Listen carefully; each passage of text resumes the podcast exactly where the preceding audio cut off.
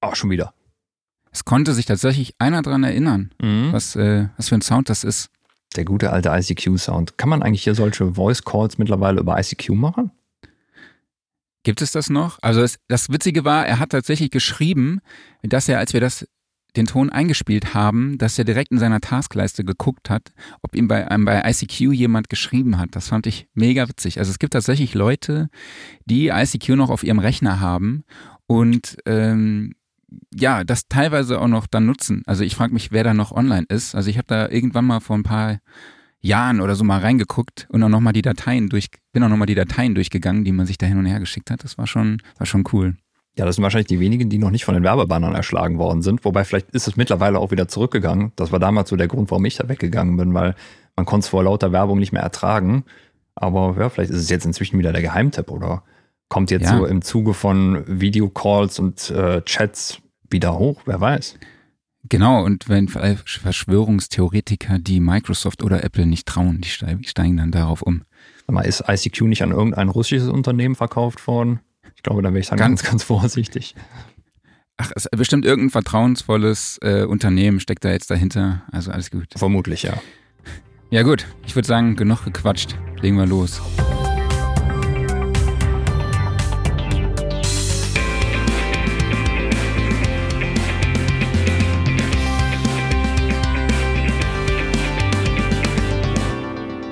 Sound and Recording Wochenrückblick, Ausgabe 24. Hallo an alle da draußen, die uns hören, die uns sehen. Äh, mein Name ist Marc Bohn. Mein Name ist Klaus Beetz. Moin zusammen. Moin, moin. Und ja, wenn euch dieser Podcast gefällt oder dieser Livestream auf YouTube oder Facebook, dann abonniert doch gerne unseren Kanal, lasst uns ein Like da, schreibt uns Kommentare, interagiert mit uns, ähm, wo wir jetzt auch schon zum Thema kommen. Denn wir haben heute eine neue Kategorie, denn bei mir im Studio, wir haben ja aktuell die Aktion bei mir im Studio, wie schon erwähnt, in der wir euch Tonschaffenden und Studiobesitzern, Mixing, Mastering Engineers, egal was, Sounddesignern, die Möglichkeit geben, euch eure Arbeit und euer Studio auf unserer Website vorzustellen. Alles, was ihr dazu tun müsst, ist uns eine kleine Bewerbung zu schreiben, also einfach Infos an an, über euch, äh, vielleicht auch ein paar Bilder von eurem Studio und alle weiteren Infos, die ihr braucht, findet ihr unter www.soundandrecording.de slash bei mir im Studio. Und es gibt auch was zu gewinnen, nämlich unter anderem Studiotisch Misa X2 von Sauer oder auch eine Messung der Regie von MB Akustik, was ich echt sehr cool finde, oder den Adam Studio Pro SP5 Kopfhörer, ein Apogee Hype Mic, den Zoom H6 oder auch das altbewährte Sennheiser MK4. Das wunderbare Mikro, in das du gerade reinquatschst. Das wunderbare Mikro, in das ich gerade reinquatsche und was wir auch unter allen Kommentatoren heute verlosen, denn wir haben heute einen Gast, weil wir jetzt in jeder, ja, in jeder Episode unseres Podcasts einer, einen Tonschaffenden oder ein Studio vorstellen, das bei unserer Aktion bei mir im Studio mitmacht. Und heute zu Gast ist Mixing und Mastering Engineer Moritz Meyer. Hallo Moritz, schön, dass du dabei bist. Moin Moritz. Hallo Marc, hallo Klaus. Hi. Vielen Dank für die Einladung. Freue mich sehr, hier zu sein bei euch. Yes, super. Genau. Und wir sprechen ja heute über das Thema äh, Mastering, Lautheit und Streaming-Dienste. Und wenn ihr da draußen eine Frage an Moritz habt, dann schreibt ihr uns gerne an redaktion.soundrecording.de oder postet sie eben hier direkt unter die Kommentare, damit Moritz sie auch direkt live und in Farbe für euch beantworten kann. Und unter allen Kommentaren verlosen wir auch wieder im Mai, haben wir schon, ein Sennheiser MK4. Also das Thema Mastering, Lautheit und Streamingdienste. Wenn ihr Fragen habt, dann auf geht's. Dann jetzt posten. Los, los, schneller. Los, los. Moritz, weißt du noch, wo wir uns kennengelernt haben? Äh, ja, das war eine ziemlich äh, lustige Geschichte. Vor ein paar Jahren waren wir beide eingeladen, äh, Apple im Londoner Hauptquartier sozusagen zu besuchen, um uns da die neuesten Logic-Features ähm, angucken zu dürfen. Und ich weiß, dass ich eines Morgens dann am Flughafen saß, total verschlafen. Und dann äh, sind wir uns da irgendwie über den Weg gelaufen und haben diesen, ich möchte schon sagen, absurden Tag in London ähm, erlebt, weil wir irgendwie, glaube ich, eine Stunde hingeflogen sind und dann erstmal zweieinhalb Stunden im Londoner Verkehr festsaßen. Ja, es war auf jeden Fall sehr merkwürdig. Ja.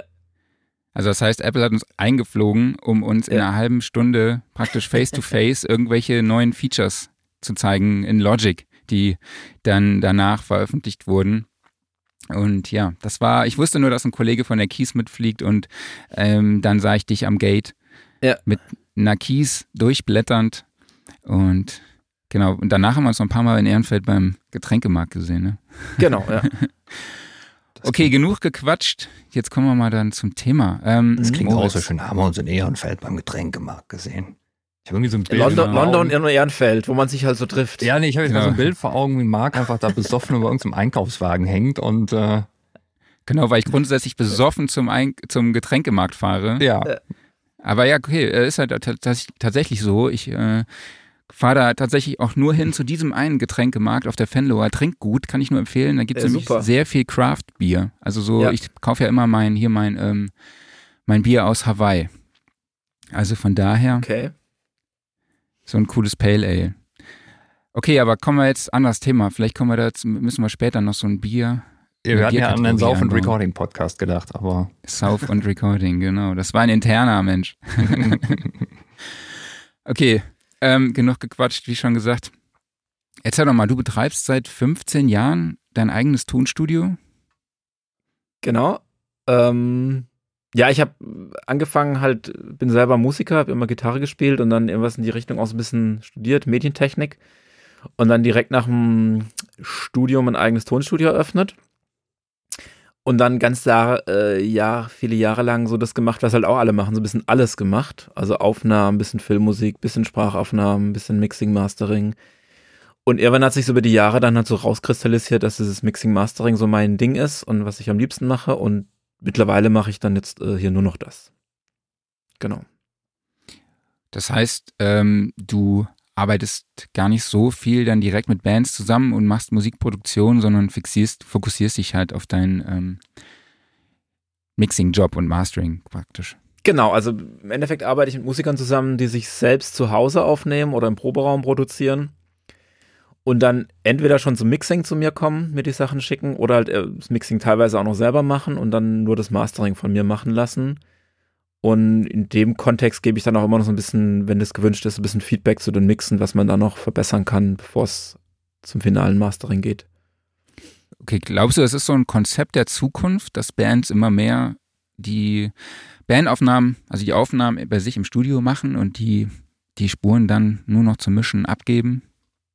Also ich glaube nicht, dass das ein Konzept der Zukunft ist. Ich glaube, das ist schon, das ist schon, das ist schon jetzt so, weil, ich meine, das seht ihr ja auch bei den, bei den Produkten, die ihr testet. Das Zeug wird immer günstiger und immer besser und auch immer einfacher und intuitiver zu bedienen. Das heißt, der logische Schritt für die Bands ist einfach, sich selbst aufzunehmen. Klar gibt's immer noch ein paar wenige große Bands, die in teure Studios gehen, wo das Budget offensichtlich noch da ist, aber die meisten Leute finden dann meistens einen innerhalb der Band, der da Bock drauf hat, sich da irgendwie reinzufrickeln und machen das dann einfach selber. Und der anschließende Weg wäre dann einfach so, nachdem man das aufgenommen hat, nimmt man mit dir Kontakt auf und hat dann die Möglichkeit, seine Files, ich sag mal, entweder auf den Server hochzuladen oder die vielleicht sonst noch irgendwie, wahrscheinlich mittlerweile eher altmodisch, aber auf irgendeinem Medium zukommen zu lassen. Genau, also meistens läuft es über V-Transfer oder was auch immer. Ich habe da, genau. Also ich mache dann, ich finde es mir schön, wenn die Leute möglichst früh Kontakt aufnehmen. Also gerne auch schon bevor sie aufnehmen anfangen, weil ich da dann auch noch gerne Hilfestellung geben kann Mhm. oder Tipps geben kann, will.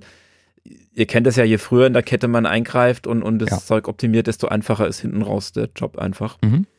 Und dann genau nimmt man Kontakt auf und dann höre ich mir die Sachen gerne auch an und gebe irgendwie Feedback, was man noch anders oder besser machen könnte. Und dann läuft es tatsächlich oft. Also es gibt Kunden, die habe ich noch nie im Leben gesehen. Mhm. Mit denen schreibe ich nur hin und her. Und dann gibt es andere, die, die haben das dann auch, die kommen dann auch gerne mal vorbei, so zum Schluss irgendwie, um, um so die, weil sich dann, oft sind dann so letzte kleine Feinheiten, so die letzten paar Prozent ist dann meistens einfacher, wenn man zusammen vor dem, vor dem Rechner sitzt und einfach ausprobiert. Ja. Aber das, das klingt auch so, als ob es jetzt nicht nur ein, ein reines Mixing und Mastering ist, sondern theoretisch auch noch wie eine Art Coaching, nenne ich es jetzt mal. Ne? Also, dass du den, den Prozess Ja, der Aufnahme willst, so ein ja. bisschen Ja, begleitest halt. Ne? Auf- Genau, Mhm. also muss Und nicht dann- sein, aber ich biete das immer gerne an und sage das dazu. Und wenn gebe da gerne Tipps, weil ich ja auch ein bisschen einen Background habe, irgendwie als Musiker und früher selber auch produziert habe und weiß, worauf es ankommt. Äh, Versuche ich das gerne weiterzugeben, irgendwie, mhm. was man da mit. Also du gibst dann praktisch Feedback zur Musikproduktion oder halt auch zur Technik? Na, es ist unterschiedlich. Wenn jetzt jemand zum Mastering kommt, dann sage ich, schickt mir mal gerne eure Rough-Mixe. Und dann höre ich mir die Mixe an und dann schreibe ich ein schriftliches Feedback und schreibe so Sachen wie, mach mal die Kick ein bisschen leiser, der Gesang hat zu starke S-Laute, versuch mal mit dem DSer was zu machen. Die Gitarren haben noch eine Resonanz bei, weiß ich, 150 Hertz, 250 Hertz und versuch mal noch so zwei, drei Sachen im Mix zu optimieren, damit ich dann im Mastering nicht damit beschäftigt bin, Mixing-Fehler auszubügeln, sondern wirklich mich darauf konzentrieren kann, das Produkt irgendwie zu veredeln und so zu polieren. Und äh, wenn ich auch das Mixing machen soll, dann höre ich gerne auch schon mal in die rohen Aufnahmen rein und sage, pass mal auf, da gibt es irgendwie ein Phasenproblem bei den Aufnahmen oder geh mal näher ans Mikrofon ran oder weiter weg. Das sind oft so ganz kleine, einfache Sachen, die dann meistens einen großen Unterschied ausmachen können. Mhm. Ähm, Stell uns doch mal kurz dein Studio vor. Also ich habe ja schon ein paar Bilder gesehen. Das, was mir aufgefallen ist, ist dein Studiotisch. Den fand ich echt sehr schick. Also so eine Holzoptik, Optik, auch irgendwie gar kein Rack irgendwie drin, sondern es sieht eigentlich aus wie ein sehr, ähm, ja, wie soll man sagen, ähm, minimalistischer Schreibtisch, aber mit einer, mit einem schicken Holzdesign. Ähm, ja, gerne. Also ich kann jetzt äh, die Kamera leider nicht bewegen, deswegen muss ich ein bisschen erzählen einfach. Ähm, Minimalismus ist auf jeden Fall das richtige Stichwort. Das ist so ein bisschen für mich so eine, so eine Lebensphilosophie auch, dass ich möglichst wenig Dinge um mich rum haben will, in meinem Leben haben will und nur Sachen, die ich gerne mag und die mir wichtig sind. Und entsprechend habe ich auch mein Studio gestaltet. Also dieser Tis Tisch, den du hier angesprochen hast, ähm, das ist einfach, da war ich im Möbelhaus und die bieten an, dass man sich die, die Größe der Platte einfach äh, zuschneiden lässt. Und dann haben die so vorgefertigte Module für die Beine und das habe ich dann einfach zusammengeschraubt. Und es ist so ein bisschen, äh, wie nennt sich das? Ich glaube, Wild. Oh, jetzt weiß ich es gar nicht. Ein Wildbaum ähm, Optik. Also nicht nur Optik, okay. sondern das ist echtes äh, Naturholz. Genau. Und Racks in dem Sinne habe ich auch keine mehr, weil ich eigentlich nur den iMac habe, ähm, wo ich alles mit Software mache und dann eigentlich nur noch ein, ein, ein Audio-Interface von SPL, so ein SPL Crimson. Mhm. Und eine Mackie Control, um die, die Plugins und die, die Fader zu steuern. Und dann noch zwei Boxen. Das war es im Endeffekt auch schon. Das heißt, du nutzt den iMac und bist damit auch sehr happy, weil Klaus und ich, wir haben uns neulich mal darüber unterhalten, dass wir gar nicht so viele Leute kennen, beziehungsweise gar keinen, der äh, in dem Audiobereich mit einem iMac arbeitet. Also ich finde es tatsächlich okay. auch mhm. sehr praktisch, weil ja. ne, du hast eigentlich alles in einem, das, du hast nicht viel Kram rumstehen. Ja. Ähm, und die Leistung ist ja eigentlich auch okay, oder? Was sind so deine Erfahrungen? Ich, ich mache das, ich habe tatsächlich mein, mein ganzes äh, Produzenten oder, oder professionelles äh, äh, Arbeiten immer nur mit IMAX gearbeitet, angefangen mit so einem roten, runden Ding, die irgendwie Ende der 90er rauskam. Das war mein erster Rechner und dann bin ich bei diesem Konzept geblieben, weil man hat keine, keine Verkabelungsgeschichten. Man kann nicht groß aufrüsten, was aber auch ein Vorteil ist, weil man beschäftigt sich einfach gar nicht damit, sondern arbeitet mit dem, was man hat. Äh, die Bildschirme sind top, die drin sind und also leistungsmäßig hatte ich da jetzt ich glaube, das letzte Modell, was ich habe, ist von 2015 schon oder so oder 2016. Und das ist immer noch, immer noch ausreichend für meine Zwecke. Das finde ich echt spannend, weil find, wenn man so Bilder von irgendwelchen Studios sieht, wo man halt merkt, Leute arbeiten mit Apple-Produkten, dann ist das in der Regel äh, ein, ein, ein, MacBook, wo was irgendwo in der Ecke steht und äh, ja, auf dem Tisch liegen dann Maus, Tastatur und ein Monitor, der da dran hängt.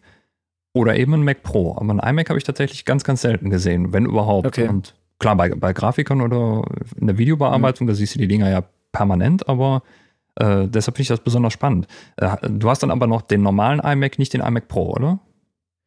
Das ist noch der iMac Pro. Ich glaube, mhm. äh, der normale iMac. Mhm. Den iMac Pro gab es, glaube ich, noch gar nicht, als ich den gekauft habe. Und wenn ich mir die Preise angucke, die der iMac Pro kostet, pff, muss nicht sein. Ja. Ah, Julian David schreibt, dass er auch mit einem iMac unterwegs ist. Hallo Julian. Ach, der Julian. Ach, hi. Schöne Grüße. Ja, ich meine, genau, warum auch nicht? Ich meine, ja, da sind ja die gleichen Komponenten, grob gesagt, drin wie in den anderen Kisten auch. Ähm, Na klar, genau, ja. ja. Bietet sich auch eigentlich total an. Ja.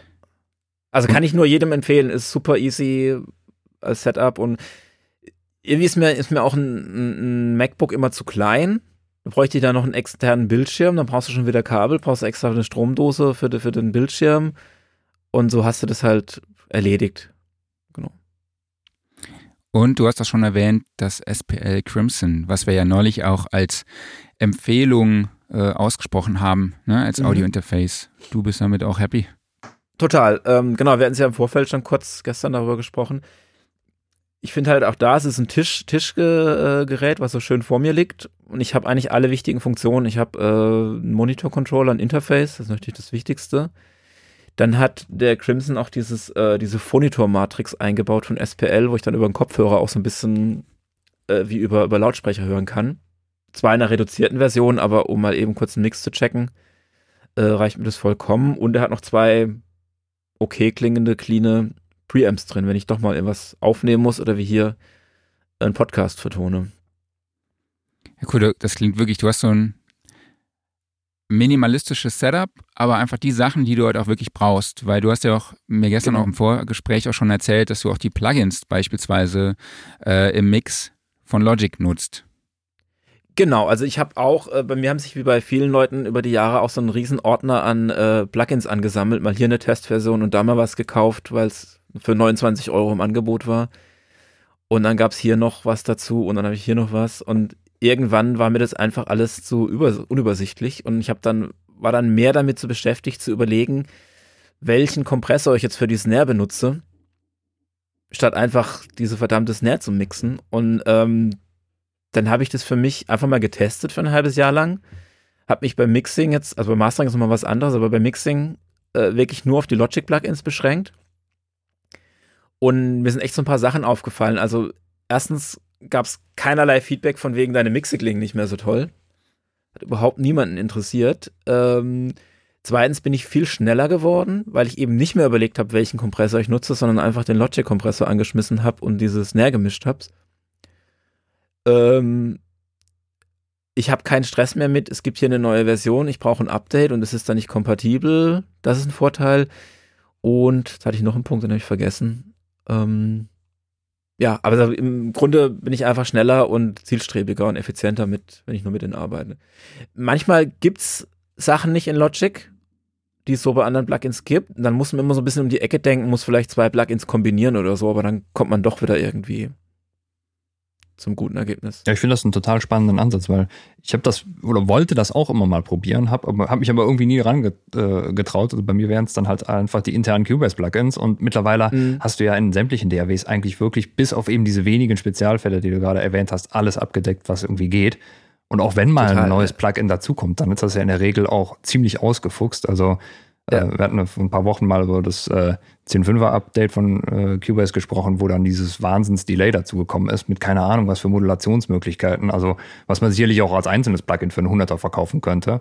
Und, Ja, äh, eben, das ist ja. ja, ja. ja, die werden ja nicht schlechter, die Plugins, ganz im Gegenteil. Und äh, Nee. nur weil die halt teilweise vielleicht ein bisschen minimalistisch vom Design sind oder haben halt jetzt nicht die fotorealistische Oberfläche von irgendeinem Vintage-Gear oder sowas, das heißt ja nicht, dass die schlecht sind. Also, Nee. deshalb finde ich das einen super spannenden Ansatz, das einfach mal so konsequent zu machen und zu sagen, ja, ich nehme das, was dabei ist und das funktioniert. Definitiv. Äh, also ich finde den EQ in Logic und den Kompressor auch, die finde ich eigentlich beide okay. Also Super. Und dieser neue Hall, dieser Chroma-Verb ist super und Delays waren schon immer gut und die Gitarrenamps sind in Das stimmt. Ordnung und Also ich finde sogar die, also die Drum Sounds, klar, da kann man sich drüber streiten. Also für Songwriting finde ich es aber eigentlich ganz cool, auch mit diesem XY-Pad, da so die, ein bisschen die Kreativität und so einstellen zu können. Verschiedene Stilistiken kann man auswählen. Also, nee, finde ich cool. Jetzt muss ich Ähm, noch mal eine ganz kurze Frage zu deinem äh, Studio stellen. Ich habe da auch ein Foto von gesehen. Die Ja. äh, Ständer, auf denen deine Boxen stehen. Waren das mal Barhocker? So habe ich, Stimmt. nämlich- hab ich nämlich auch mal gehabt. Also am Anfang zwei Barhocker gehabt, wo ich meine Boxen aufgestellt habe. Super. das sind zwei Barhocker von Ikea und noch so ein paar Gehwegplatten aus, Mhm. dem, äh, aus dem Baumarkt, um dem Ganzen noch so ein bisschen äh, Gewicht zu geben und die not notwendige Höhe, damit die auf, auf Ohrhöhe sind. Ja. Die Hochtöne. Cool. Das finde ich nämlich total super, weil die haben eigentlich immer so genau die richtige Höhe. Da muss man vielleicht noch so ein bisschen eben nachtarieren, ne? aber wer irgendwo Barhocker rumfliegen hat, die kann die super als Boxenständer benutzen. Äh, und was man ja halt auch jetzt im Bild sieht, was man im Podcast natürlich dann jetzt nicht sieht, aber du hast ganz viele Akustikelemente im Studio auch, die man halt im Hintergrund jetzt sieht. Genau, Ähm, ja. Erzähl doch mal. Äh, die sind von der Firma GIK oder GIK, ich weiß gar nicht, so eine amerikanische Firma. Die haben aber auch eine deutsche Dependance in Frankfurt und ähm, die haben mir da ganz toll geholfen. Der, ähm, kann ich auch mal grüßen, den Lukas, der das macht. Ähm, das funktioniert folgendermaßen: Die haben verschiedene Modelle und man kontaktiert die einfach und skizziert ein bisschen sein Studio, eine Raumskizze und ein paar Bilder und bekommt dann ein Angebot, was Sinn machen würde. Also natürlich auch ein bisschen, wie extrem man es treiben will. Beim Mastering macht man vielleicht ein bisschen mehr, als wenn man einfach nur sein Wohnzimmer ein bisschen zum Musik hören optimieren will. Und dann kriegt man diese Module irgendwann geschickt mit einer Anleitung, was wohin gehängt werden soll. Und das ist es eigentlich im Endeffekt schon. Man kann natürlich dann noch vorher, nachher äh, äh das bisschen messen, um zu gucken, was es gebracht hat. Das habe ich tatsächlich natürlich auch gemacht. Und das funktioniert dann wunderbar. Also es ist für mich, für mich irgendwie das wichtigste Equipment, was ich eigentlich habe. Also noch wichtiger als die Boxen und als Soundkarte und als Plugins und was der Geier was. Also Raumakustik darf man eigentlich nicht unterschätzen. Das ist mhm. ein super wichtiges Thema. Ja, du hast auch zwei sehr ähm, große Module da über dir hängen, wo du auch noch Scheinwerfer dran geschraubst. Das sieht sehr schick aus. Ja, da hängt hier oben meinst du. Genau. Das sieht man jetzt auch wieder nicht im Podcast so. Ja, genau. genau da. Ja, das sind auch, das sind einfach zwei so, also im Hintergrund sieht man ja diese, sorry für die Podcast-Hörer, aber im Hintergrund sieht man ja diese Module hier. Mhm. Und davon habe ich einfach zwei mit Dachlatten zusammengeschraubt und an die Decke gehängt mit, mit so Ketten und dann an die wiederum die, äh, die Scheinwerfer dran gemacht wird, also vier Stück an jeder Ecke. Mhm. Damit so der Raum gleichmäßig erhellt ist. Du hast eben vom Raummessen gesprochen. Hast du das selber gemacht? Cool. Mit welchen Tools hast du da gearbeitet? Äh, ich hatte da, gibt es von Behringer so ein Messmikrofon. Kostet irgendwie 40 Euro, tut es aber vollkommen. Ich glaube ECM 8000 oder 800 oder sowas. Mhm. Und dann gibt es eine kostenlose Software, die heißt ähm, Room Wizard. Ich schreibe das mal, google es mal ganz kurz. Hm, Room EQ Wizard, ALW. Room EQ Wizard, genau. Ja, der Behringer Experte, ne? Klaus. Wie bitte? Klaus ist der Behringer. Ah, okay. Ja, dieses Behringer Messmikro, es gibt schon seit Ewigkeiten. Es gibt, glaube ich, schon seit ja, den 90ern oder sowas. Ja, ja. Hm? Ja, ich glaube, wir schaffen es einfach nicht, Behringer frei zu sein. Nee. Das ist aber ein gutes Produkt. Es kostet ganz wenig. 50 Euro oder irgendwie sowas und äh, ja. irgendwie so, so ein Standard geworden. IK Multimedia Arc 2, Arc 3 würde ich noch gerne mal hier in den Raum werfen, so. das haben wir ja schon besprochen. Das habe ich noch nicht getestet. Also, was ich hier noch habe, ist dieses von Sonarworks. Das ist, glaube ich, so ein Äquivalent dazu. Stimmt, ja. Das habe ich noch, um so die letzten fünf oder zehn Prozent aus dem Raum rauszukitzeln, weil dann, wir haben das alles reingehängt und gemessen und dann war klar, das sind jetzt noch einfach durch die Raumgeometrie ein, zwei Moden, die ein bisschen, ein bisschen was machen. Und es wäre jetzt einfach nicht vertretbar, das mit äh, physikalisch versuchen zu lösen. Und dann hängt einfach noch diese Software dazwischen, die das dann noch ein bisschen klettet, einfach den Frequenzgang. Okay, dann würde ich sagen, kommen wir mal zum Thema. Ne? Wir mhm. wollen ja über mhm. das Thema Mastering, Lautheit und Streaming-Dienste sprechen. Du hast so ein bisschen die Vorf im Vorfeld hast du die Frage so gestellt, ähm, ja, wie viel Sinn macht es überhaupt noch laut zu mastern? Aber bevor wir die, auf die Frage eingehen, würde ich sagen, die Frage an dich, ähm, was ist eigentlich Mastering in deinen Worten? Ähm, also ich, die Frage ist ganz gut, weil ganz oft, ähm, ist vielleicht für viele hier banal, aber es gibt ja den Unterschied zwischen Mixing und Mastering. Mixing ist einfach, dass man die ganzen Einzelspuren zur Verfügung hat und die klanglich bearbeitet und das Ganze zusammenfügt. Und beim Mastering bekomme ich dann tatsächlich dieses Ergebnis, den Mix, also eine Stereodatei, den Mixdown, Bounce oder wie auch immer das in den einzelnen DAWs heißt. Und habe das dann zur Verfügung und kann das dann in seiner Gesamtheit bearbeiten. Also ich kann dann die Dynamik einengen, ich kann die Lautheit erhöhen, ich kann die Stereobreite ein bisschen erweitern oder verengen und ich kann mit dem Equalizer natürlich die Gesamtsumme bearbeiten. Das heißt, ich kann zwar den Bassbereich anheben, aber ich kann nicht das Verhältnis zwischen Bassdrum und äh, Bass verändern, sondern das kann ich dann nur immer in Grenzen geht schon, aber nur als Ganzes eigentlich ab, ab, absenken oder anheben. Genau. Okay, das ist der zweite Punkt, ja, Lautheit. Was genau. was hat es damit auf sich und wie wird die eigentlich gemessen? Weil es gibt ja auch, wo wir später noch dazu kommen, ähm, unterschiedliche Anforderungen bei den ganzen Streaming-Diensten, aber vielleicht können wir da mal äh, ganz kurz einen Einblick oder vielleicht kannst mhm. du uns da ganz kurz einen Einblick in das Thema Lautheit mal geben. Also das Thema Lautheit hat sich äh, so entwickelt, dass man ähm, immer mal davon ausgegangen ist, dass irgendwas, oder es ist ja auch hörpsychologisch so, dass was, was lauter ist, besser klingt, als was, was leise ist. Das kann man ganz einfach ausprobieren, wenn man den gleichen Mix einmal laut, einmal leise jemanden vorspielt, wenn alle Leute den lauten Mix besser finden. Also was haben die Leute versucht? Die haben immer mit immer ausgefuchsteren Mitteln versucht, die Musik immer lauter zu kriegen. Stichwort Limiter. Das hat schon in den 60ern angefangen, als sich irgendwie die Beatles und ähm, die Beach Boys gebettelt haben, wer die lautere Platte äh, hat. Und ist dann in den 90ern, Ende 90er, Anfang 2000er eskaliert, als digitale Tools auf den Markt kamen, weil man es dann wirklich alles äh, extrem laut machen konnte und da fast keine Grenzen mehr dem gesetzt waren. Ob das überhaupt funktioniert, ist mittlerweile umstritten, dass, dass die Leute das dann bevorzugen, man mehr verkauft, aber man hat es halt versucht, um einfach im Radio oder in einer Playlist auf, einer, auf einem Sampler irgendwie lauter rauszustechen. Ähm, das Ganze hat dann unter dem Namen Loudness War firmiert und da gibt es dann so ein paar extreme, unrühmliche Beispiele wie Metallica werden immer genannt mit hm. diesem St. Anger Album. Death Magnetic. Was? Oder, da war hm. was Death Magnetic, Entschuldigung. Ja. Oder, oder äh, die Chili Peppers mit, mit Californication. Mhm. Oder ja, solche, solche großen amerikanischen Bands, die das dann irgendwie aufs Extrem getrieben haben. Der Nachteil ist, es kriegt man eigentlich nur hin, indem man die Sachen brutal klippt und verzerrt und einen Limiter jagt. Also schön ist es eigentlich nicht. Also wenn man das mal ganz bewusst anhört, tun einem echt die Ohren weh nach einer Weile. Ähm, dann gibt es einen kleinen Zeitsprung und dann sind immer die ganzen Streaming-Dienste wie Spotify, YouTube, Apple Music, Amazon, Tidal, Deezer, wie sie alle heißen, aufgetaucht. Mm. Und jetzt ist was Interessantes passiert. Die wollten natürlich, plötzlich hat man keine Alben mehr gehört, sondern Playlists oder irgendwie per Shuffle irgendwie sich durch seine Sammlung gehört. Da waren die Leute natürlich ziemlich schnell genervt, dass ständig die Lautstärke variiert. Du hörst irgendwie einen alten Song aus den 60ern, der ist total leise und plötzlich brüllen dich Metallica an, es ist super laut. Deswegen haben die was eingeführt, was sich Lautheitsnormalisation nennt. Das heißt, die haben gesagt, wir spielen alles auf der gleichen Lautheit ab. Wie das gemessen wird, komme ich gleich dazu. Ähm, was für den Hörer den netten Effekt hat, dass alles gleich laut ist und für uns Musiker den Vorteil hat, dass wir die Sachen wieder dynamischer machen können, weil ähm, die benutzen dazu eine Technik, die nennt sich LUFS, steht für Loudness Unit Full Scale. Äh, kann man sich so vorstellen, man misst den ganzen Song zu jeder Zeit, wie laut er ist und bildet den Durchschnitt. Das heißt, du kannst sehr laute Stellen haben und auch sehr leise und im Durchschnitt hast du wieder was normal, äh, normales Lautstärke, sage ich mal. Ähm, und jetzt haben die, also man kann sich Loudness-Units vorstellen, also der Unterschied zwischen einer Loudness-Units plus minus ist wie ein Dezibel lauter leiser, dann hat man so ein bisschen ein Gespür dafür. Ähm, ich mache mal das Beispiel Spotify, die haben einen Wert festgelegt von minus 14 ungefähr.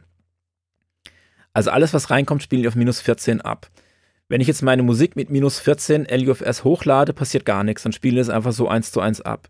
Wenn ich es lauter mache, also ein lautes Master wäre zum Beispiel minus 8 LUFS oder LUFS, ich weiß gar nicht, wie man das richtig ausspricht, LUFS oder LU, egal. Ähm, wenn ich mit minus 8 hochlade, dann guckt sich der Spotify-Algorithmus das an und sagt, oh, du bist ja 6 LUFS zu laut und spielst einfach leiser ab. Passiert erstmal nichts, denkt man, ist unspektakulär. Aber du verschenkst natürlich total viel Headroom dadurch. Und um auf diese minus 8 zu kommen, musst du ja schon mal deine Peaks in deinem Song abschneiden oder vielleicht klippen oder verzerren. Möglichst unhörbar natürlich am besten. Ähm, und deswegen sagt man mittlerweile, ist es eigentlich unnötig, dieser ganze Loudness War und dieses Versuchen, noch lauter zu sein als die Konkurrenz, weil es im Endeffekt dann eh auf dem gleichen Level abgespielt wird. Ich fand, das war auch eine total interessante Entwicklung. Also korrigiere mich, wenn ich da falsch liege, aber man hatte ja ähm, zum Beispiel in iTunes damals auch die Möglichkeit zu sagen, ähm, spiel mir das bitte alles auf der gleichen Lautstärke ab, wo iTunes das dann auch irgendwie äh, abgesenkt hat. Und wenn du dann beispielsweise in deiner Playlist Songs aus verschiedenen Epochen hattest, also sagen wir mal, du hattest wirklich so einen Ballersong aus äh, Ende 90er, Anfang 2000er und dann mhm. kam irgendwas 70er, 80er, was halt viel, viel dynamischer war, dann merktest du ja. überhaupt, wie viel besser aber auch dieser Song klingt, weil der andere halt dadurch, dass er auf einmal äh, lautstärkemäßig so weit abgesenkt wird, einfach nur noch flach klingt und komplett leblos. Genau. Und Absolut. das ist ja jetzt, glaube ich, dann ein Trend, der sich jetzt wieder äh, geändert hat, eben dadurch, dass wieder Dynamik zugelassen wird, oder? Genau, und diese, ähm, du kriegst ja diese Lautheit eigentlich nur hin, indem du die ersten Peaks, diese tran sogenannten Transienten abschneidest. Und die sind aber genau dafür verantwortlich, dass ein Song punchy und, und druckvoll und dynamisch klingt irgendwie. Ja. ja. Und diese Lautheitsnormalisation, ist die von Streamingdienst zu Streamingdienst unterschiedlich oder gibt es da irgendwie eine, eine Standardisierung? Äh, leider ja. ähm, die machen alle ein bisschen was anderes. Also ich habe gesagt schon, Spotify ist bei minus 14 ungefähr, also die, genau. Äh, YouTube ist bei minus 13 und ich glaube, wenn ich es richtig weiß, Apple Music bei minus 15. Ähm, genau, ich sehe jetzt auch schon, wenn ich ab und zu in diese Fragen hier parallel reingucke, wird immer wieder gefragt, wie laut man denn das machen soll. Und minus 14 ist so ein bisschen so der Kompromiss, auf den man sich, was dann am besten funktioniert. Es ist ja nicht schlimm, wenn es ein halbes dB oder ein dB irgendwo angehoben oder abgesenkt wird. Man will ja nur nicht, dass es vier, fünf oder noch mehr dBs äh, äh, abgesenkt wird. Wenn es jetzt ein, zwei Sachen sind, dann, dann geht das schon klar. Und dann war auch eben noch eine Frage, ähm, die auch in die Richtung geht. Man macht natürlich nicht für jeden Streamingdienst ein, äh, ein eigenes Master. Das würde ja, wäre Wahnsinn. Das kann ja kein Mensch bezahlen. Und auch der Aufwand ist nicht vertretbar. Man guckt einfach, dass man irgendwas macht, was dynamisch und satt und gut klingt und ungefähr in der, in der Area ist, wo die, wo die alle sich äh, tummeln. Genau, die. Genau, der Kai hatte Kai das gefragt. Kai, ne? Also genau, Kai, wenn ich deine Frage richtig verstehe, dann fragst du, ob ich für jede Plattform ein extra Master mache. Das mache ich natürlich nicht, weil dann würde ich ja gar nicht mehr aus dem Studio rauskommen. Vor allem ist ja auch nicht gesagt, dass das, was jetzt ähm, bei den Streamingdiensten angesagt ist, dass sie das morgen immer noch so machen und ob sie es morgen wieder ändern. Das heißt, Regel Nummer eins, es muss gut klingen. Mhm. Und wenn du willst, dass deine Musik laut und crashed und gelimited klingt und das irgendwie dein Sound ist, dann kann man das auch machen. Das ist ja keine, ist ja nicht verboten. Man kann es ja trotzdem, wenn man auf den Sound steht, es ist ja völlig okay, das zu machen. Das heißt, an welchem Punkt in deinem Mastering-Workflow achtest du denn dann darauf? Also, und mit welchen Tools arbeitest du da? Kannst du das? Ähm, ich mache das, das ist tatsächlich der erste Schritt, den ich mache. Ich, wenn ich weiß, ein Stück, was ich mache, oder ein Album ist hauptsächlich für Streaming gedacht, dann ist der erste Arbeitsschritt, dass ich das auf diese minus 14 LUFS bringe, ungefähr, damit ich einen Arbeitspegel habe. Ähm, das hängt damit zusammen, dass ich auf meinen Monitor-Controller, den, den rühre ich eigentlich nie an, der ist immer auf die gleiche Lautstärke eigentlich eingestellt. Und wenn ich dann die Musik auch auf diesen Pegel bringe, mit dem ich gewohnt bin zu arbeiten, dann kann ich sofort ganz viele Sachen einschätzen. Dann weiß ich, wie mein Raum, wie meine Boxen klingen. Dann muss ich nicht raten, ob jetzt der Bass oder zu laut oder zu leise ist oder die Lautstärke gerade irritiert, sondern das ist immer dann auf dem gleichen Level. Das heißt, ich mache als allererstes mit einem ganz einfachen Gain-Plugin, stelle ich das Level ein und setze einen Limiter. Und dann habe ich alles auf gleicher Lautstärke und dann höre ich mir das an und mache mir erste Notizen, was ich denn machen will oder was der Kunde vielleicht auch gerne noch hätte. Genau, hier haben wir noch eine Frage von Claudio. Mhm. Der sagt, ja, was ist denn deine Empfehlung an Lautstärke für die Streaming-Dienste? Du hast ja eben auch schon so ein bisschen was dazu gesagt, so minus 14 dB LUFS. Genau, das ist ungefähr meine, ähm, meine Empfehlung. Was ich mache, wenn ich dann fertig bin, tatsächlich, es gibt ein Online-Tool, da poste ich gleich mal den Link. Da kann ich meinen fertigen Mix hochladen und der zeigt mir an, was die Streaming-Dienste machen würden. Also ob sie es äh, laut oder leise rechnen würden. Äh, ich gucke gerade mal, kann ich hier auch in diesen Comment reinschreiben? Du kannst in die Kommentare schreiben und dann können die User das auch sehen, also wenn du irgendwelche Links hast oder so. Weil ja, Hendrik fragt nämlich noch. auch, hallo ihr drei, Frage an Moritz, mit welchen Tools arbeitest du denn aktuell? Genau. Hallo Hendrik, grüße dich. Ähm, also beim Thema Mastering, was jetzt die Soundsachen angeht, arbeite ich eigentlich ausschließlich mit Ozone von Isotope mittlerweile. Äh, aus dem ganz einfachen Grund, weil da alles in einem Tool drin ist. Also EQs, Kompressoren, Limiter, Stereo, Sättigung. Und ich mit einem Knopf das ganze, die ganze Kette an- und ausschalten kann und vergleichen kann, was passiert. Das ist, also es gibt mit Sicherheit Plugins, die genau so gut sind oder besser. Das ist einfach auch wieder so eine, so eine Workflow und ich möchte es mir möglichst einfach und konkret machen, äh, Entscheidung. Ich habe leider noch nicht gefunden, wo ich das hier reinschreiben kann. Ich schreibe es mal kurz in den privaten Chat, vielleicht könnt ihr das rüber kopieren. Mhm. Genau, ich kopiere es dann rüber und schreibe es auch für alle Podcaster dann noch in die Show Notes. Genau, das Tool heißt loudnesspenalty.com. Da kann man einfach genau, wie gesagt, seinen Mix hochladen und dann zeigt er ihm an, oh, Spotify würde es jetzt 3 dB leiser rechnen und dann kann ich entsprechend meinen Master nochmal anpassen. Genau, hier haben wir es. Ach, ja, schreibt auch gerade. Juri schreibt auch gerade. Schreibt auch gerade. Loudness Penalty. Genau. Vielen Dank, Juri. Guter Tipp. Genau. Ähm, wo ja. waren wir stehen geblieben? Klaus, du hast, glaube ich, noch ein, eine Frage zum Thema.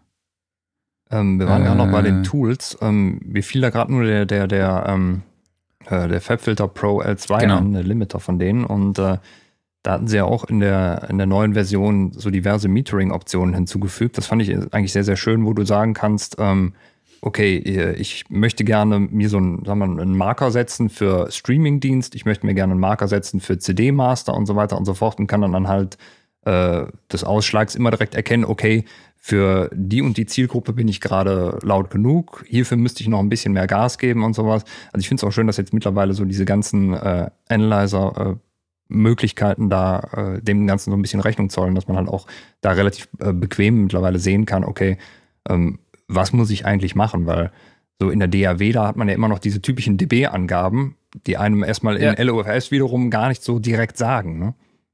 Nee, genau, also du brauchst einen LUFS-Meter dafür mhm. im Endeffekt. Da gibt es auch ganz viele, also Logic hat mittlerweile auch einen, es gibt aber auch viele Freeware-Sachen und ähm, genau, und du musst halt nur drauf gucken, dass diese, dieser Wert, von dem ich die ganze Zeit spreche, das habe ich vielleicht nicht eingangs erwähnt, das ist der integrierte Wert, also über die ganze Zeit gemessen. Mhm. Das heißt, der bringt dir erstmal wenig, wenn du im Moment jetzt im Song drin bist, sondern musst eigentlich den ganzen Song durchlaufen lassen, ja. um zu wissen, wo du landest. Wobei man da aber auch äh, irgendwann so ein bisschen so einen Erfahrungswert kriegt. Also der rechnet das immer zusammen, je länger der Song läuft. Und dann weißt du schon, ob du in der richtigen Größenordnung bist oder nicht. Mhm.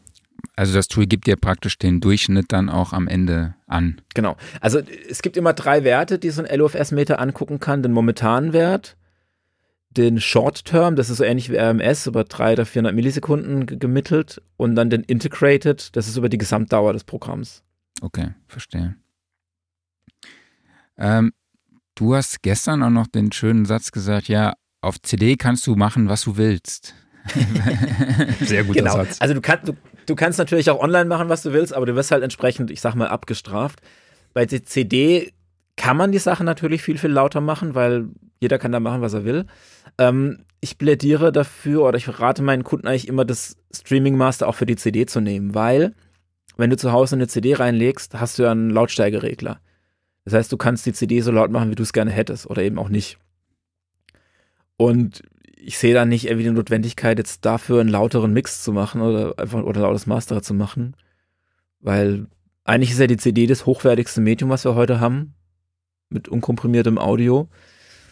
Oder zumindest 16-Bit und ähm, es ist ja unsinnig, da dann irgendwas total Lautes, Kaputtes drauf zu machen. Ja, das finde ich äh, super weise Worte, weil teilweise irgendwie, wenn ich eine CD eingelegt habe und äh, dann musst du irgendwie von CD zu, D wieder, äh, zu CD wieder die Lautstärke überhaupt am Verstärker äh, ändern. Das schon, das ist allein nervig. Ähm, aber ja. auch gleichzeitig halt, wenn man, wenn man sieht, was der Verstärker teilweise eigentlich noch für Reserven hätte, dass man also eigentlich ein, ein viel, viel leiseres äh, Master hätte auf die CD packen können und einfach am Verstärker ein bisschen mehr Gas gibt, dafür aber viel mehr Klang bekommt einfach. Ne? Genau. Das ist ein ganz ja. schlechter Trade-off. Mhm. Ihr habt noch CD-Player? Ja. Ja. Und einen Plattenspieler. Da muss ich passen. Ja, einen Plattenspieler habe ich auch. Aber Klaus, du willst ein neues Auto kaufen. Hast du schon ein Autoradio drin mit CD-Spieler oder? Ähm, ob da ein CD-Spieler drin ist, das weiß ich ehrlich gesagt gerade gar nicht, aber der wäre mir auch egal. Okay, zum Thema CD haben wir hier auch eine Frage von World Mucker, sage ich jetzt einfach mal. Ähm, er schreibt, ich habe jetzt für eine CD äh, die Songs alle einfach durch ein Röhrengerät, also den Zendelay, nochmals aufgenommen mit 7% Röhre in Echtzeit und manuell das Ganze mit minus 12 dB ausgesteuert. Ich finde das Ergebnis klarer, frischer. Was meint ihr? Ist das nur eine Lautheitsillusion oder könnte die Röhrensättigung Sinn machen? Oder verzerrt es das Ganze, dass es Quatsch ist, Röhre im Master zu nutzen? Äh, Tom heißt der gute Mann. Tom. Mhm. Genau. Ähm, hallo Tom. Ähm, das kannst du auf jeden Fall machen und das Schöne an Musik ist ja immer, wenn es dir gefällt und wenn es dein Hören gefällt, dann go for it. Ähm, ob es eine Lautheitsillusion ist, kannst du ja ganz leicht rausfinden, indem du vorher, nachher genau auf gleiche Lautstärke machst und am besten blind hin und her schaltest. Ähm, genau, um dann einfach auszuschließen, dass es nur einfach nur lauter ist. Du kannst es ja einfach im entsprechenden Betrag leiser machen und dann. Ähm, es gibt, glaube ich, von Hofer so ein Plugin, Blind Test oder sowas. Da lädst du beide Mixe jeweils auf eine Spur und dann kannst du auf dem Plugin, siehst du quasi nicht, welche Spur du gerade hörst und er macht auch die Lautstärke gleich. Und dann kannst du für dich selber entscheiden, ob es besser klingt oder ob es nur eine Lautheitsillusion ist. Ach cool. Und ja. Dann haben wir hier noch eine Frage von Max. Wäre ein Unterschied, wenn ein hart limitiertes Master von beispielsweise Spotify runtergerechnet wird oder ich selbst einfach minus 14 dB runterschicke? Ähm, ich habe natürlich keine Ahnung, aber ich glaube, dass, na, natürlich habe ich eine Ahnung. Wir äh, haben ja alle gar Spotify, keine Ahnung. Das, also diese, dieser Algorithmus, das ist ein reiner Gain-Wert, der runtergerechnet wird. Also da passiert nichts Soundmäßiges. Von daher ähm, glaube ich nicht, dass da irgendwas äh, klanglich anders ist, als wenn du das selber machst. Okay, ich scroll mal kurz die ja. Fragen noch durch. Ich nehme mal ganz kurz eine Frage rein. Passt nicht direkt zum Thema, aber äh, Frage von Kai Tressel. Genau. Klingen nicht alle EQ-Plugins gleich? Erstmal schöne Grüße an Kai, falls du es wirklich bist. Ich habe zu deiner Musik in den 90ern sehr gut gefeiert. Schönen Dank dafür. Ähm, und äh, um die Frage zu beantworten, nein, finde ich überhaupt nicht. Also äh, gerade so im Bereich, ähm, ich, ich nenne es jetzt mal äh, Sweetening EQs oder sowas, die so dieses gewisse, ähm, aber diese, diesen gewissen Sparkle oder Air dazu bringen, finde ich, gibt es ganz, ganz große Unterschiede. Oder halt auch einfach im, im Handling, wenn man sagt, okay, ich räume jetzt mal den Bassbereich auf. Also ähm, ich finde, nee, kann man, kann man absolut nicht sagen, dass EQ-Plugins gleich klingen. Wie seht ihr das? Äh, die EQs an sich glaube ich schon. Ich glaube, was dann halt dazu kommt, ist meines erstmal so das, das, das Interface, das vielleicht irgendwie inspirierender ist und deswegen zu anderen Ergebnissen führt. Also Stichwort so ein Pultic-EQ. Und bei diesen ganzen Emulationen, wenn dann irgendwelche Transformatoren oder Röhren oder sonstige Sättigungsbereiche emuliert werden, dann gibt es ganz klar Unterschiede, natürlich. Also sehe ich ganz genauso. Also ich höre schon einen Unterschied zwischen, ich sage jetzt mal, einem UAD-EQ und dem internen oder halt auch irgendwelchen anderen EQs. Also ich glaube, da gibt es schon eine Klangfärbung oder ja, Klang, Unterschiede in der Klangfärbung, die man dann halt einfach auch für sich, ja, man muss halt einfach für sich rausfinden, ne, welche, welchen, ja. welcher Sound einfach passt. Ne? Ich nutze zum Beispiel auch die internen halt oft, um ähm, ja, als um Filter, also Quatsch, um Resonanzen zu ziehen, mhm. ja, und setze dann halt genau, irgendwie ja. den Klangcharakter von einem OAD-Plugin oder von irgendeinem anderen, der mir halt gut gefällt, halt einfach drauf, um dann irgendwelche Frequenzen anzuheben. Ähm, ja, ich glaube, haben wir noch irgendwelche Fragen hier im Feed? Glaube ich jetzt nicht. Klaus, hast du noch was entdeckt oder hast du noch eine Frage? Hm, spontan nicht. Bin auch gerade keine mehr. Der Alex hat hier nochmal was geschrieben, aber ich glaube, das haben wir auch beantwortet. Wie viele verschiedene Masters sollte man anfertigen? Welche Lautstärke sollten sie haben? Wie stelle ich die sicher? Genau. genau. Also auch da empfehle ich dieses Loudness Penalty Seite. Gibt es auch als Plugin. Aber die Seite reicht eigentlich, die ist kostenlos. Kannst du einfach hochziehen und dann siehst du, was die Streamingdienste mit einem Master machen würden. Du kannst es auch hören. Ja, cool. Dann würde ich auch nochmal sagen, äh, danke an dich, Moritz. Gerne. Ähm, erzähl doch mal, wo findet man deine Arbeit? Wo kann man sich bei dir melden? Und vielleicht noch ein ganz anderes Thema, wenn du darüber sprechen willst. Du bietest ja auch Kurse an, soweit ich weiß. Kann das sein? Logic irgendwie? Genau, ja, ja, genau. Also äh, finden auf meiner Webseite, die du ja dankenswerterweise hier schon einblendest, oder äh, auf Facebook natürlich auch. Ähm, also gern an der Stelle auch nochmal, wenn jetzt irgendwelche Fragen nicht beantwortet sind, äh, könnt ihr mir gerne über meine Webseite einfach eine E-Mail schreiben, dann versuche ich das die nächsten, im Nachgang noch die nächsten Tage zu beantworten, wenn da noch irgendwas unklar war. Genau, auf der Webseite könnt ihr mich finden, da könnt ihr mich kontaktieren, da könnt ihr auch Sachen anhören, die ich gemacht habe. Äh, was du jetzt gerade noch angesprochen hast, ich, was ich noch mache, das gibt es auch auf der Webseite einen Link. Ich biete, ich sage jetzt mal Nachhilfe, nenne ich es immer, in Logic an. Also wenn jemand mit Logic arbeiten möchte und da nicht weiterkommt oder Fragen hat oder seinen Workflow optimieren möchte, dann kann ich da auch gerne behilflich sein. Cool, ja, da sollen ja demnächst auch neue Features kommen. Ist das so? Ich glaube, ja, so der, der 12. Wann, wann Mai soll da Die so. Die Gerüchteküche kocht. Gerüchteküche Küche kocht. Da gibt es sehr viele Gerüchte gerade auch äh, bei Toontrack. Aber eine Frage kam tatsächlich gerade noch rein. Sollen wir die noch machen? Das ist, äh, Gerne, klar. Nutzt ihr Bandsättigung oder Röhre als Hardware im Mastering? Ähm, als Hardware nicht. Ich habe ja eben erzählt, dass ich komplett in Software arbeite. Es gibt aber in Ozone, was ich nutze, sowohl Bandsättigung als auch zum Beispiel ein Röhren-EQ. Und das ist aber immer eine individuelle Entscheidung. Wenn es der Song verdient oder wenn er es braucht, ja. Aber erstmal ist mein Ansatz immer erstmal, ich denke mir immer, der Mixer hat sich schon überlegt, wie das klingen soll. Ich versuche jetzt gar nicht, das zu verschlimmbessern, sondern versuche nur die, das behutsam zu optimieren und nicht jetzt irgendwie brachial versuchen, den Sound zu ändern, weil das ist ja nicht Sinn und Zweck des Masterings. Und wenn aber, wenn es irgendwie Sinn macht, wenn es der Song gebrauchen kann, dann gerne, warum nicht? Ja, würde ich ganz genauso sehen. Also ich habe jetzt, äh, ich benutze jetzt auch nicht auf der Summe, aber irgendwie mal Einzelsignale durch einen Channel Strip nochmal rausschicken und die Röhre ein bisschen anfahren da drin. Klar, warum denn nicht? Hm. Jetzt ist mir doch noch eine Frage eingefallen und zwar, wie laut darf denn der Mix bei dir dann praktisch ankommen oder wie hoch sind da die Unterschiede? Hm, also ich sag, ich gebe mir immer so einen Wert raus von so minus 18, minus 20 LUFS. Das ist vollkommen ausreichend. Weil dann ist eigentlich auch sichergestellt, dass es kein Clipping gibt im, auf der Summe. Und ähm, was total hilfreich ist, wenn man einfach keinen Limiter und nichts auf der Summe hat beim Produzieren und Mischen, sondern einfach seine Box ein bisschen lauter dreht, dass man, dass es Spaß macht irgendwie. Ein dezenter Kompressor oder ein leichter EQ ist völlig in Ordnung auf der Summe. Wenn der nicht mehr als 1, 2 dB äh, Gain Reduction macht. Und ansonsten einfach gucken, dass kein Limiter drauf ist und dass da schön Luft nach oben ist und dann kann ich am besten arbeiten. Aber das sind genauso die Sachen, wo ich meinte, wenn mir jemand einen Mix schickt, der nicht so ist, dann gebe ich da gerne Feedback und, und äh, schreibe detailliert auf, wie man das, wie man da hinkommt, wie man das einfach ändern kann. Cool. Dann würde ich in dieser Stelle sagen, danke Moritz, schön, dass du dabei warst. Vielen, vielen, vielen Dank. Dank für die Einladung. Ja, danke, dass du uns äh, einen Einblick in das Thema Lautheit und Streamingdienste gegeben hast. Ich finde, du hast das super gemacht. Ja, ich bin ich jetzt auf jeden Fall schlauer.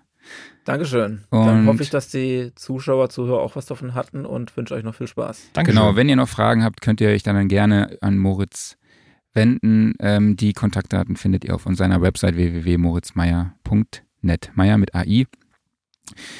Genau, dann würde ich und sagen, tschüss. tschüss, bleibt gesund und wir sehen uns wieder beim Getränkemarkt. Alles klar. Mach's gut, Ciao. bis dann. Tschüss. Ciao. Ciao, Klaus. Ja, dann nochmal vielen lieben Dank an Moritz. Ja, war super.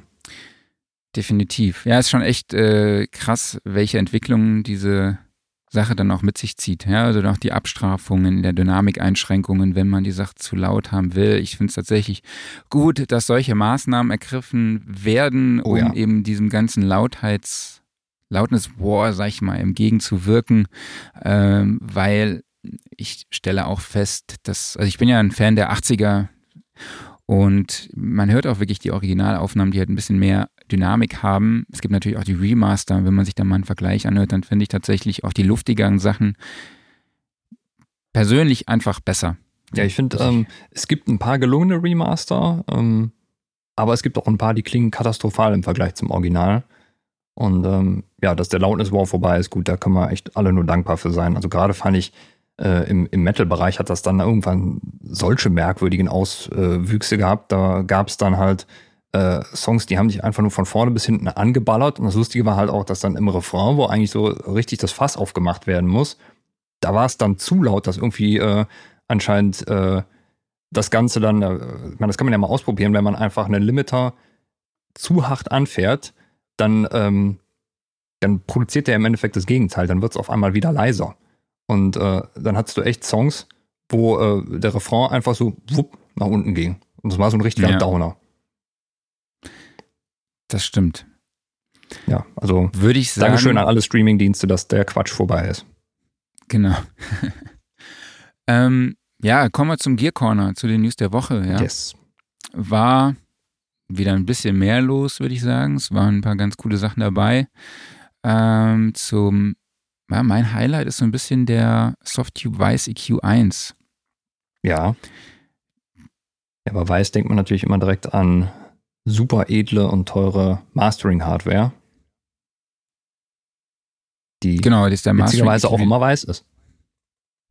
Welch Wunder, ne? Also, ja. genau, der Mastering EQ Weiß EQ1 ist jetzt als Plugin verfügbar und interessant ist auch eben dann der Channel Strip für die Console One, mhm. denn man kann dann übrigens den DS1 MK3 und den EQ eins als Channel Strip beziehungsweise als Kanalzug dann anlegen und dann auch diesen authentischen Drive-Charakter generieren, der dafür bekannt ist für die Hardware. Ähm, genau, Preise haben wir jetzt hier auf der Website gefunden, sind 499 Euro anstatt 549 Euro für den Weiß EQ1. Das ist natürlich.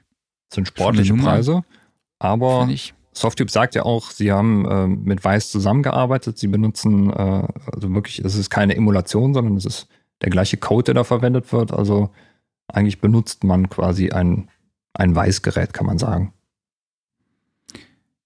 Genau.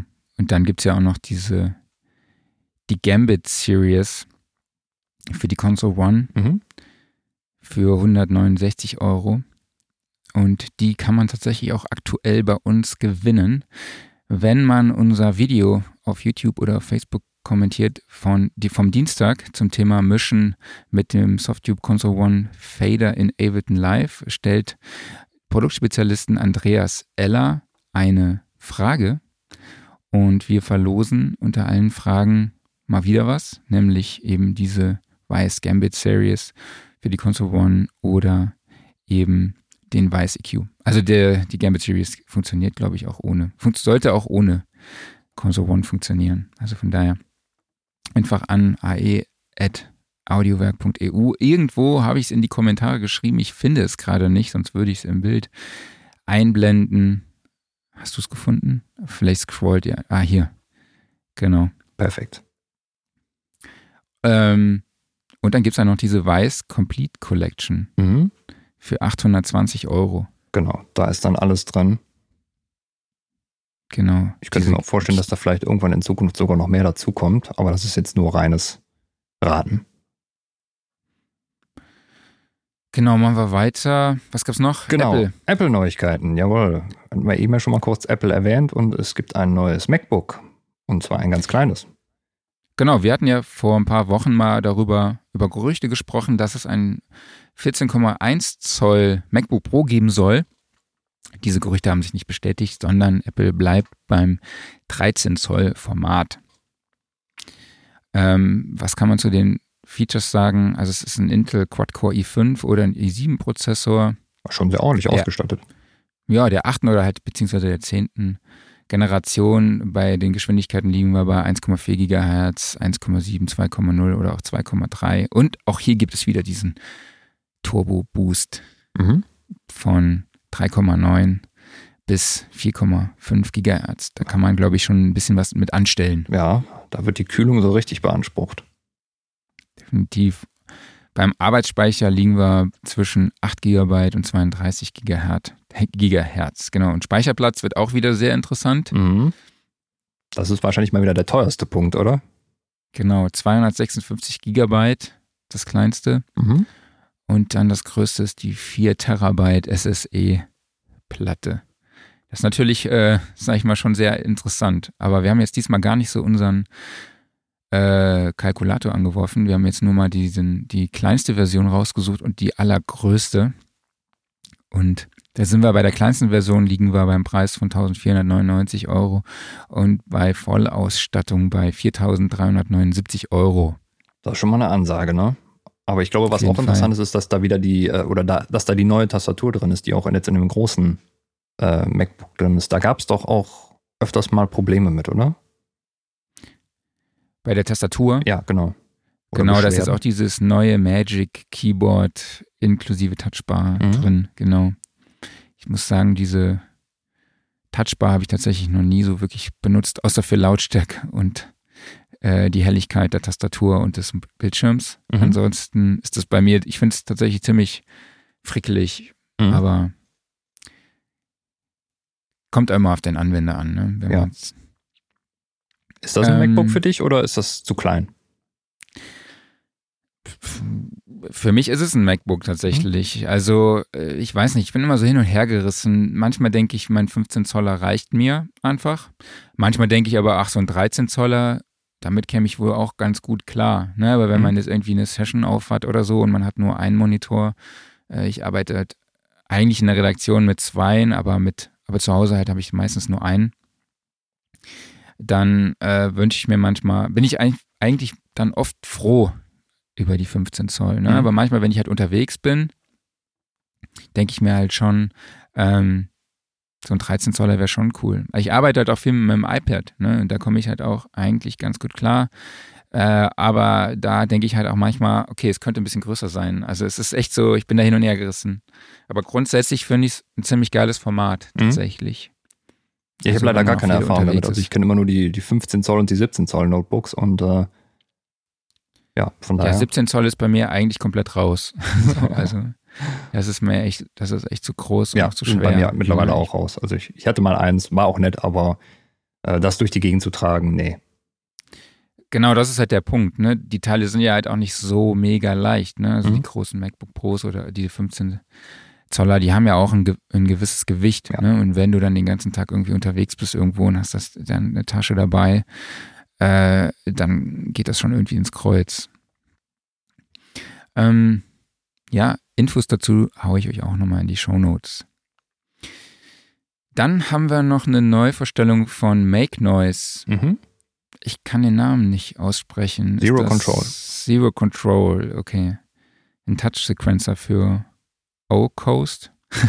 Wahrscheinlich Zero Coast.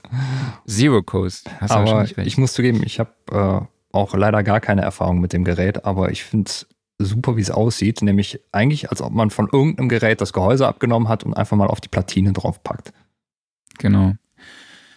Dazu will auch gar nicht, wollen wir ja gar nicht genauer eingehen, sondern wir wollen es nutzen, um unseren Livestream zu featuren am Dienstag nächste Woche, wo uns Produktspezialist Toni ein bisschen was über das Gerät sagt. Könnt, findet ihr dann wieder live hier auf Sound Recording auf unserem YouTube-Channel oder bei uns auf Facebook. Ähm, dann habe ich nochmal so ein Kreativtool entdeckt. Mhm. Das nennt sich äh, Melodia von Music Developments. Das erzeugt Melodien auf Knopfdruck. Es ist genau ist so ein Melodiegenerator. Es erzeugt praktisch irgendwie MIDI-Befehle auf äh, per Random. Aber es entstehen tatsächlich wirklich gute Melodien, auch äh, in der richtigen Tonart, Taktart, im Tempo.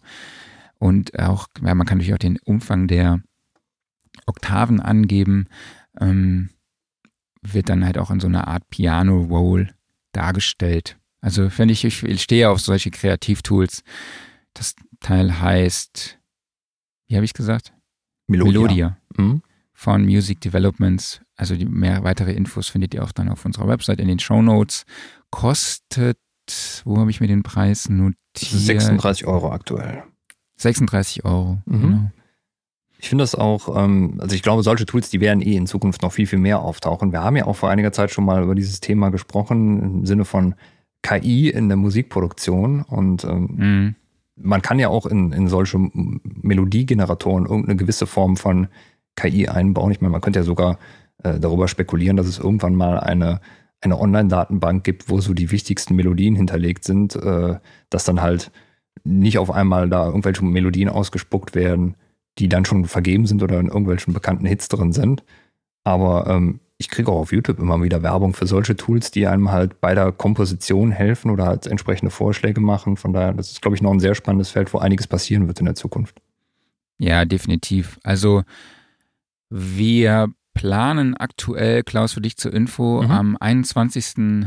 Mai ein Special zum Thema äh, Songwriting-Tools zu machen hier im Podcast. Und da werden wir auch wieder einige dieser Tools vorstellen, weil da auch bald wieder was ganz Cooles rauskommen wird, was in diese Richtung geht. Mhm. Von einem schwedischen Hersteller. Ich glaube, die haben es sogar schon mal announced, aber äh, es, man wartet seit Jahren darauf, dass es released wird. Und ja. jetzt ist es bald soweit. Äh, mehr will ich, glaube ich, nicht sagen. Jetzt kriege ich Ärger. Ähm, was haben wir noch? AMS Nief hat was Neues. Wusstest du, dass AMS Nief die einzige Firma ist, die Rupert Nief gar nicht gegründet hat? Äh, nee, wusste ich nicht. Hätte ich jetzt ja. aber gedacht, das ist sein, sein Schätzchen. Nee. Ist es tatsächlich nicht. Ich müsste, wie die, die Lösung gibt es in der nächsten Folge. ja, aber was gibt's Neues? Ein Preamp, ne? Mit ja, acht Kanälen. Ein achtfach Preamp, der erstmal absolut geil aussieht, muss ich sagen. Ähm, so ein 19 Zoll Gerät, zwei Höheneinheiten und ähm, man hat halt vorne diese acht mächtigen Gain-Potis, die so, ja, es ist so, so rot Metallic oder äh, wie würde man diese Farbe beschreiben? Also ein gräuliches Gerät mit so rot Metallic Potis und darunter dann so eine große Digitalanzeige. Ähm, also das finde ich, das sieht so richtig nach, nach Power aus. Ja, es ist halt auch so dieser typische Neve-Look, Ja. ne, mit Mhm. diesem, ja, den, den Fader, den man so richtig anpacken kann, einfach. Ihr habt wahrscheinlich gerade meinen Ton gehört, kann das sein? Jawohl. Habt ihr? Okay. Ähm, dann auf der, auf der Front sind dann auch Combo-Buchsen für Klinke und halt auch für, für ähm, XLR-Stecker. Jetzt bin ich hier komplett aus dem Konzept gekommen, nur weil Dann- mir hier jetzt wieder irgendjemand wieder tausend Einladungen schickt. Genau, dann mache ich mal kurz weiter. Also ich meine, äh, bei so einem tollen Gerät wie einem Neve äh, ist es auch, denke ich, völlig okay, wenn man erstmal über die Optik spricht, weil ich denke, äh, akustisch muss man zu Neve nicht mehr viel sagen. Da ist halt einfach das Feinste vom Feinen verbaut. Schlägt sich auch ein bisschen im Preis nieder. Da liegen wir bei ungefähr 4.300 Euro. Das ist natürlich für acht Preamps ist das eine Ansage, aber ja, dafür kriegt man halt auch wirklich was richtig, richtig Feines. Und fein ist auch die Möglichkeit, dass es da ähm, diverse digitale Erweiterungen gibt. Also man kann das Ganze als äh, USB-Audio-Interface verwenden, äh, verwenden. Man kann ähm, das Ganze in ein Dante-Netzwerk einbinden und da gibt es verschiedene Optionen, wie man das Ganze dann halt integrieren kann in sein Setup. Genau, und der Preis ist auch fein, ne? Ja, den habe ich gerade schon erwähnt, also 4.300 Euro. Ja, ja, genau. Und da sind diese Erweiterungen nicht mit drin. Also bei den Digitalerweiterungen, da könnte man auch noch mal gerade einen Tausender draufschlagen. Genau. Das war's jetzt erstmal von den News, würde ich sagen, diese Woche. Mehr Ja, oder ja, zeitlich schon einigermaßen vorangeschritten. Ja, wir sind ja mal in einer Stunde. Wir haben ja in letzter Zeit öfter mal ein bisschen überzogen. Ja, nichts dagegen. Wir, genau, ich habe auch diese Woche keinen Aufreger der Woche. Du? Nee, ich überlege gerade, aber nee, so einen wirklichen Aufreger der Woche habe ich nicht. Also der einzige Aufreger der Woche ist, äh, ich hatte ja letzte Woche so ein bisschen Tonprobleme und wollte ja eigentlich äh, stolz davon berichten, wie ich den Fehler gefunden habe. Aber das Problem ist, ich habe den Fehler nicht gefunden. Ich habe also das Setup auseinandergepflückt und äh, dann mal hier so Einzelstränge aufgebaut. Also ähm, eigentlich war das Setup vorher so, dass du halt äh, aus diesem Mikro ähm, hier in diesen Fathead, in diesen kleinen Vorverstärker gehst, von da aus in den Channel Strip, von da aus ins Interface. So, und ähm, dann habe ich hier einzelne Stränge aufgebaut, also nur mit dem Mikro, dann ein anderes Mikro mit diesem Fathead, dann noch ein anderes Mikro, was wiederum über den, über den Channel Strip läuft und ähm, die Kabel auch ausgetauscht und dann habe ich mir einfach äh, weißes Rauschen auf die Boxen gepackt und mal eine halbe Stunde aufgenommen. Ja, und bei allen Komponenten war es einwandfrei. Dann habe ich es irgendwie einen Tag später nochmal gemacht und ja, Fehler ist halt nicht mehr aufgetreten. Und das ist natürlich irgendwie ärgerlich, wenn man weiß, es ist irgendwo ein Fehler da, aber der ist nicht so einwandfrei zu reproduzieren. Also irgendwie ist ein Wackler drin oder sonst was. Das kann natürlich dann jederzeit wieder auftauchen. Deshalb bin ich auch heute jetzt mal über einen anderen Channel Strip zumindest gegangen. Und äh, ja, bisher ist, glaube ich, alles okay. Bisher haben wir keine Dynamikschwankungen bei dir Nee, feststellen können. Dafür hast du irgendwie fiese Übertragungen heute gehabt. Bei dir war ab und zu mal der Ton weg. Kann natürlich auch sein, dass es nur bei mir so angekommen ist, aber ich beschließe jetzt einfach mal, das war generell so. Ah, okay, gut zu wissen. Ja, Weil ne? bei mir kommt er echt gut an, tatsächlich. Ähm, wir haben eine neue, achso, mein Aufreger der Woche war tatsächlich, dass meine Bluetooth-Box für unter der Dusche äh, kaputt gegangen ist. Was, Ähm, schon? Es, Was hast du gemacht? Ja, die Mem ich weiß nicht, keine Ahnung, ähm, ich hatte sie halt mit unter der Dusche und die Membran macht irgendwelche komischen Geräusche, ähm, die ich tatsächlich aber beim Duschen gar nicht höre. Von daher geht's eigentlich. es ist genau, genau die, die, Fre- die Frequenz, die ich beim, äh, die das Wasser praktisch erzeugt durch die Duschbrause. Von daher, aber es ist trotzdem nervig. Vielleicht Ähm, ist die Box nass geworden. ja, davon gehe ich aus. Ja, ich habe schon überlegt, ob ich das Teil mal aufschraube, aber äh, und mal guck. Aber ich glaube, die 15 Euro sind es dann nicht wert. Und vielleicht hätte ich auch doch ein bisschen mehr Kohle investieren sollen. Lass uns mal ein spannendes Bastelprojekt draus machen. Ich repariere meinen Bluetooth-Lautsprecher. Unter der Dusche, ne? Unter der Dusche, ja. Bei fließendem Wasser. Genau. Mit Bild. Im Livestream. Im Livestream. Müssen nur noch eine Paywall davor hängen. Genau, jetzt, weil wir so viele über Online-Themen gequatscht haben, äh, über Livestream und, und was weiß ich nicht alles, haben wir gedacht, wir führen eine Kategorie ein, die sich Offline-Modus nennt, in der wir euch ähm, Recording-Bücher vorstellen oder Musikerfilme, also Sachen, wo ihr euch schön auf die Couch fläzen könnt und einfach Sachen, ohne man, ja, äh, genießen könnt, würde ich einfach mal sagen, ja. ohne irgendwelche Ablenkungen. Ich hätte jetzt fast gesagt, ja, vor, äh, ohne irgendwelchen flimmernden Screen, aber beim Fernsehen ist das dann teilweise doch schwierig. Mhm. Genau, oder wir sprechen auch über Alben und über Soundtracks und alles Mögliche. Und ich habe mir da diese Woche das Buch von den Soundlotsen rausgesucht. Das Soundlotsen-Buch ist eine praktisch eine Tour durch die Hamburger Musikstudios. Echt ein super, ein tolles Buch, sieht super aus. Das Layout ist der absolute Knaller. Die Bilder sind groß, sind emotionale Bilder. Es gibt wenig Text. Der Text ist groß. Das finde ich echt cool so große Bilder, wenig Text und der Text ist auch noch groß dargestellt. Das heißt, man kann halt wirklich einfach nur Bilder angucken und einfach nur äh, sabbern, welches Equipment da vorgestellt wird. Und es ist echt ein Top-Buch. Ähm, genau, da sind zum Beispiel unter anderem die Studios Cloudsail, Studio Nord, die Yeah Yeah Yeah Studios werden da drin vorgestellt. Ähm, ich habe nochmal die URL eingeblendet, www.soundlotsen.de. Hast du noch was? So halb. Ich bin immer mal wieder auf der Suche nach einem Buch. Also das habe ich leider selber noch nicht und das gibt es auch leider nicht mehr. Aber ähm, das fand ich von seiner Idee her total spannend. Und zwar geht es um The Sound of Star Wars. Ähm, das hm. ist ein Buch, ähm, das beschreibt halt, wie diese ganzen ikonischen Star Wars Sounds ähm, entstanden sind. Und das Schöne ist, an dieses Buch dran getackert ist ein Audioplayer. Also da hängt halt so ein Plastikding an dem Buch dran. Und da kann man sämtliche Sounds auch nochmal selber mithören. Da ist also irgendwie so eine kleine Box drin eingebaut. Das Ding hat aber auch einen Kopfhörerausgang. Also ich glaube, das ist das einzige Buch mit Kopfhörerausgang, ähm, worüber man das dann alles nochmal nachchecken kann. Und äh, ich bin jetzt okay. nicht der riesen Star Wars-Fan, aber ich meine, die, die Filme sind natürlich super und die Sounds sind absolut ikonisch. Und ich hätte dieses Buch total gerne, aber es ist halt, wie gesagt, äh, gibt es schon seit längerem nicht mehr und man zahlt leider auf dem Gebrauchtmarkt auch entsprechende Preise dafür. Aber falls das einer von euch mal irgendwo günstig sehen sollte, dann ist das sicherlich äh, eine echt spannende Sache. Das muss ich mal bei eBay suchen, würde ich sagen. Mhm. Das klingt auf jeden Fall mega cool. Ich habe mal in Mandalorian reingeguckt. Echt noch nicht? Ist also gut. ich, ich habe ich hab mir ein Disney-Abo gegönnt. Ich habe die, die 10 Tage Test-Abo gemacht und dann äh, vergessen zu kündigen. Und, äh, ja. Ja, ich habe das jetzt irgendwie über Magenta, ist das irgendwie sechs Monate kostenlos und danach kostet es 5,99 Euro. Das finde ich eigentlich ganz cool. Ähm, nee, finde ich super. Ich musste mir neulich, habe ich irgendwo einen Post gesehen, wo man nochmal so diesen Zeitstrahl sieht. Äh, welche Episode und Clone Wars und wo das überall äh, im Zeitstrahl halt einfach stattfindet. Das ist echt, fand ich eine coole Darstellung. Da wurde mir wieder einiges klar ja, ich muss auch eh noch ein bisschen was nachholen. Also äh, ich habe nur die Star Wars Filme bis Teil 7 einschließlich gesehen. Also 8 und 9 fehlen mir. Ich habe auch die Spin-Offs noch nicht gesehen und Clone Wars kenne ich nur ein paar einzelne Episoden von. Kommt da nicht bald auch irgendwie Episode 9 oder so? Oder nee, die, die war schon. jetzt, glaube ich. Die, die kommt jetzt, im ne? Sommer auf Disney Plus.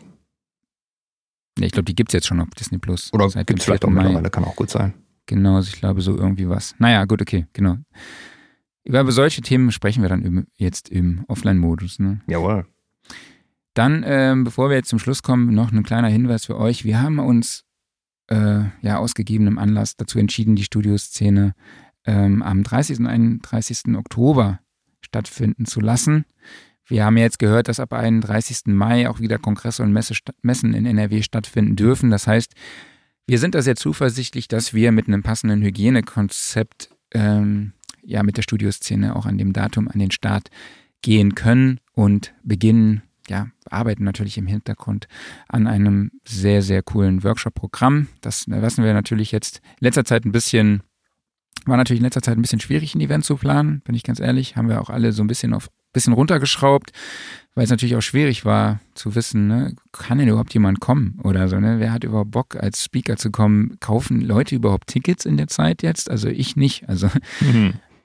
Oder hast du irgendwelche Konzerttickets gekauft? Nee, überhaupt nichts. Also, und auch nicht für die Zukunft da groß geplant.